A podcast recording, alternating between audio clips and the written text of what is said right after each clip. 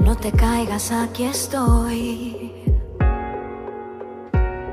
Si no estoy, saldré a buscar. Estamos complacidos, contentos y muy risueños, por cierto, porque ha llegado a nuestros estudios aquí en la ciudad de Miami Natalia Jiménez. Bienvenida. Estoy Estamos aquí. de fiesta. Vienes de blanco, pureza. Sí, bueno, es lo que encontré en el armario esta mañana. esta mañana es que ahorita hacer promoción con mi hija es Ajá. complicado. O sea, te levantas a las 6 de la mañana, ella sigue durmiendo, entonces tienes que ir así en el armario, así a buscar qué es lo que te vas a poner, Oh, para no sin hacer ruido.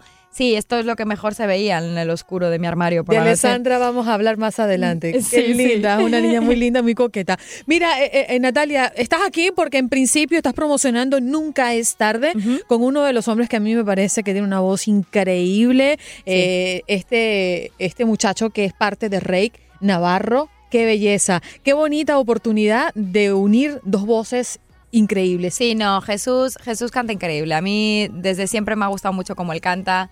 Eh, creo que tiene una de las mejores voces masculinas del pop Ujú. actual.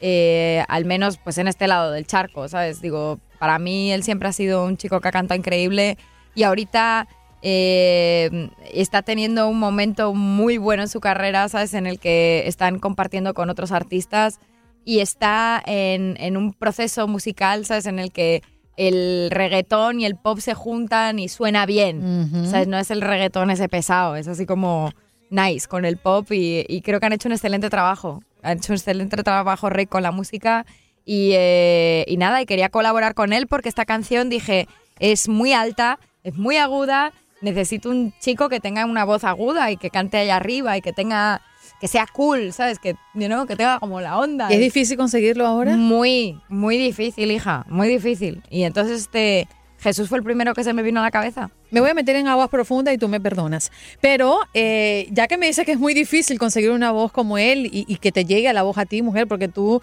yo no sé mucho de música, ni de altos, ni bajos, ni agudos, tú me estás hablando en japonés, pero eh, sí, se nota, ¿no? Porque la industria de hoy no es ni la sombra de lo que fue la industria en la música hace muchísimos años, donde conseguías voces que no le importaba cantar a las 8 de la mañana aquí en la radio Sí. y ahora dice, estoy un poco enfermo. Mm, Los manejadores Sí. dicen, no me vayas a hacer cantar al aire porque hoy Sí, tengo no, gripes, ¿no? ne- no, pero a las 8 de la mañana y a las 8 de la noche. No, por eso sea, te digo, ¿no? Y, y por eso te digo, ¿te has visto tentada en ingresar al género que están mandando ahora en todos lados, el reggaetón? No, fíjate que, mira, por ejemplo, la canción que acabo de sacar no tiene nada que ver con reggaetón. Sí. Eh, a, a- a mí me parece que tiene que haber de todo para todo el mundo, ¿sabes? Y está bien, está bien, aunque a la gente le parezca mal, está bien que haya reggaetón, está bien, ¿sabes? Lo que pasa es que ha habido como una ola en la que es lo único que hay. Mm. al menos aquí. O sea, luego bajas, vas a otros países y sí se escuchan otras cosas. Pero aquí, por ejemplo, en el estado de la Florida, en Miami, lo único que se oye es reggaetón. Así es. Eh, y me parece, me parece bien, y por mis amigos reggaetoneros, me parece genial, porque pues Yankee,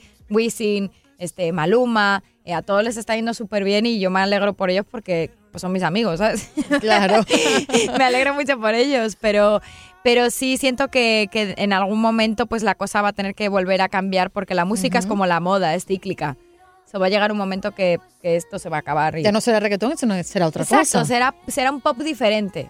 Igual que el rock ahora ya no es el de antes, ya no escuchas solos de guitarra ni, ni escuchas así, ves a la gente con los pelos así, ¡ah! you know, así sin camisa, you know, y tal. Mira, Natalia, tú eres una artista que los que te hemos seguido desde la quinta estación has marcado, ¿no? Eh, Es, esa manera de cantar, ese estilo que nos gusta y por siempre. Forever. Gracias, O sea, hagas lo que haga, te vamos a seguir y te vamos a escuchar.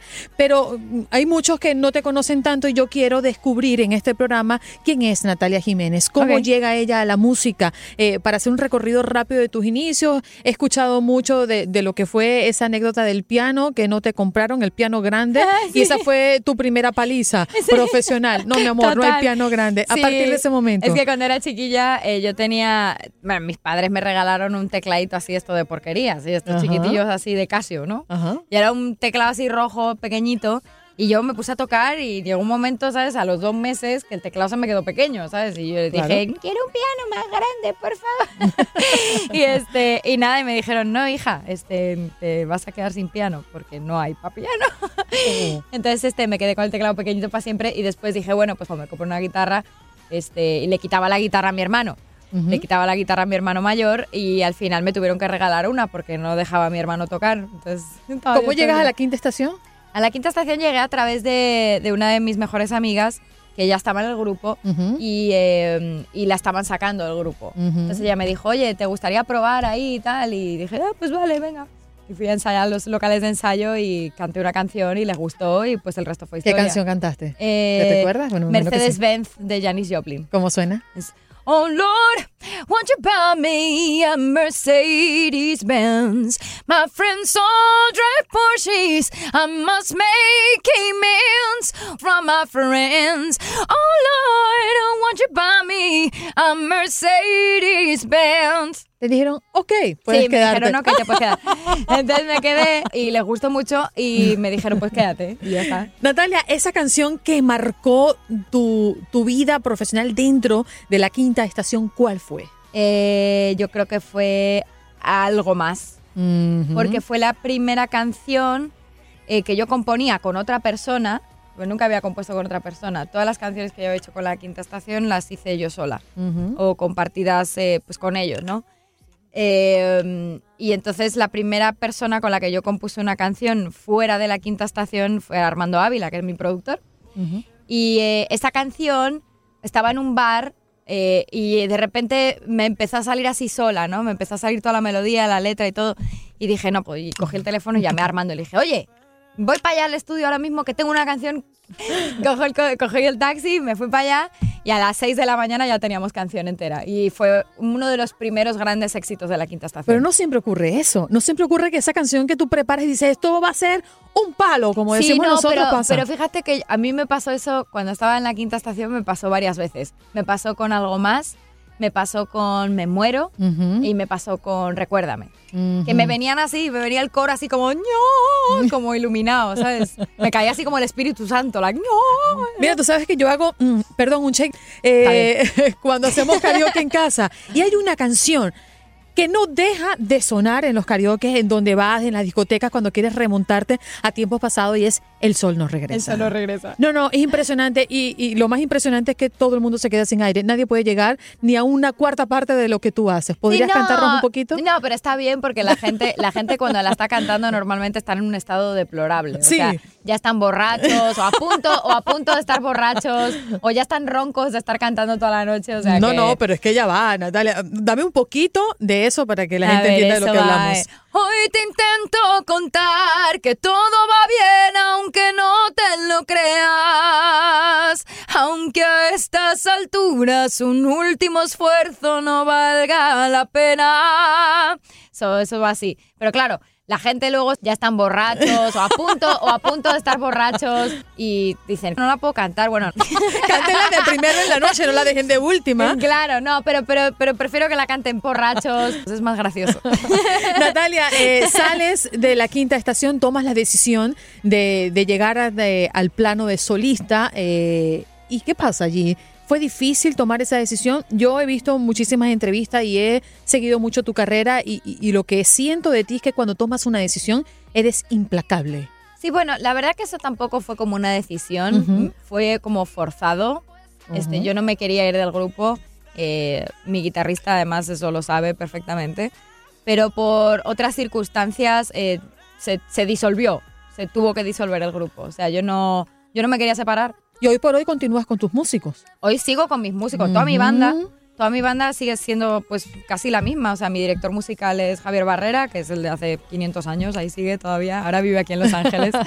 este, y sigo tocando con todos. Ahorita voy a estar haciendo gira por México igual. O sea, voy a seguir usando a los Barrera, eh, a mi ingeniero de sonido, todos los mismos, los de siempre. ¿Qué tiene Natalia Jiménez hoy que se trajo de la quinta estación? ¿Qué, te- qué- qué- qué tengo? ¿Qué tienes hoy, sí? Eh, ¿De qué? ¿Físico? o- no, no, no, profesionalmente. Ah, bueno, profesión, pues todo, hija, imagínate. este, yo tengo la suerte de, de que pues la gente me conoce, de que puedo salir a tocar en conciertos y canto mis canciones de siempre.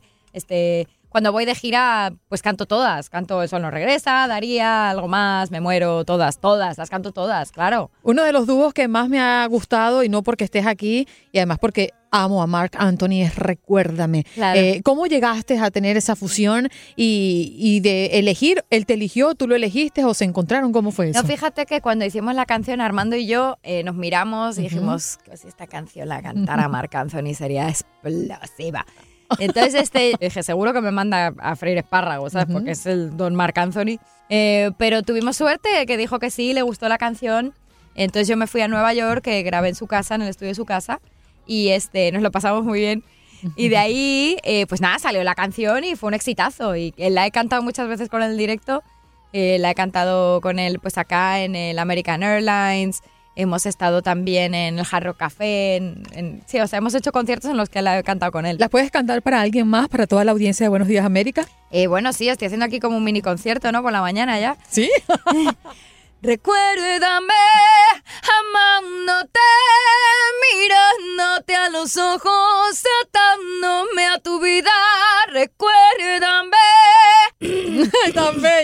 Tranquila, que eso... Sí, es que eso es lo que pasa cuando te hacen cantar por las mañanas. Ay, maluca que Los soy. que no, claro, no, es que los que no cantan, los que no cantan no cantan, pero los que cantamos sí, por las mañanas no es una buena hora para estar sí, cantando. no, discúlpame, pero es que además eh, yo siento a Natalia Jiménez aquí y no la hago cantar, la audiencia de Buenos Días América me cambia la radio. Está bueno, ya me han oído soltarme un par de gallos.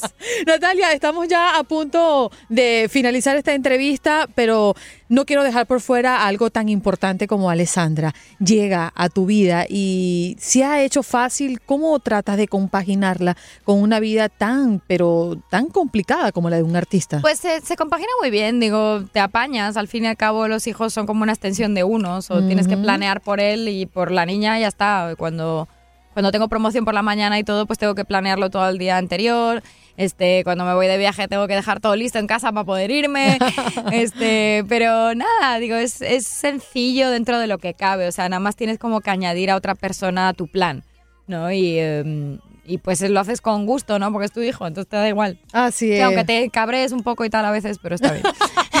Yo sé que hablas. Tengo un niño de cuatro años eh, y bueno, es difícil, ¿no? Cuando Ajá. uno se para a las cuatro de la mañana, tres y media, tienes que dejarlo en casa y, y seguir haciendo lo que te gusta, pero también él es pasión y parte de tu vida. Natalia, estamos felices de tenerte en Buenos Días América. Ha sido un privilegio que puedas compartir de costa a costa con todas nuestras emisoras sonando en todo el país, en los Estados Unidos y también trayendo este tu nuevo tema, Nunca es tarde con Jesús Navarro de Reik y aquí lo vamos a dejar. Despídete de nuestra gente. Bueno, claro que sí, este, me despido, no antes sin decirles que este 11 de mayo voy a estar en el Coliseo de Puerto Rico, voy a estar tocando allá para todos en el Día de las Madres, este, también voy a estar en el Teletón, así que no se lo pierdan.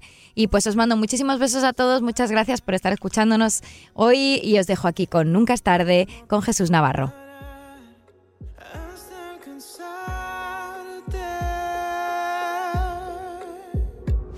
Yo salto a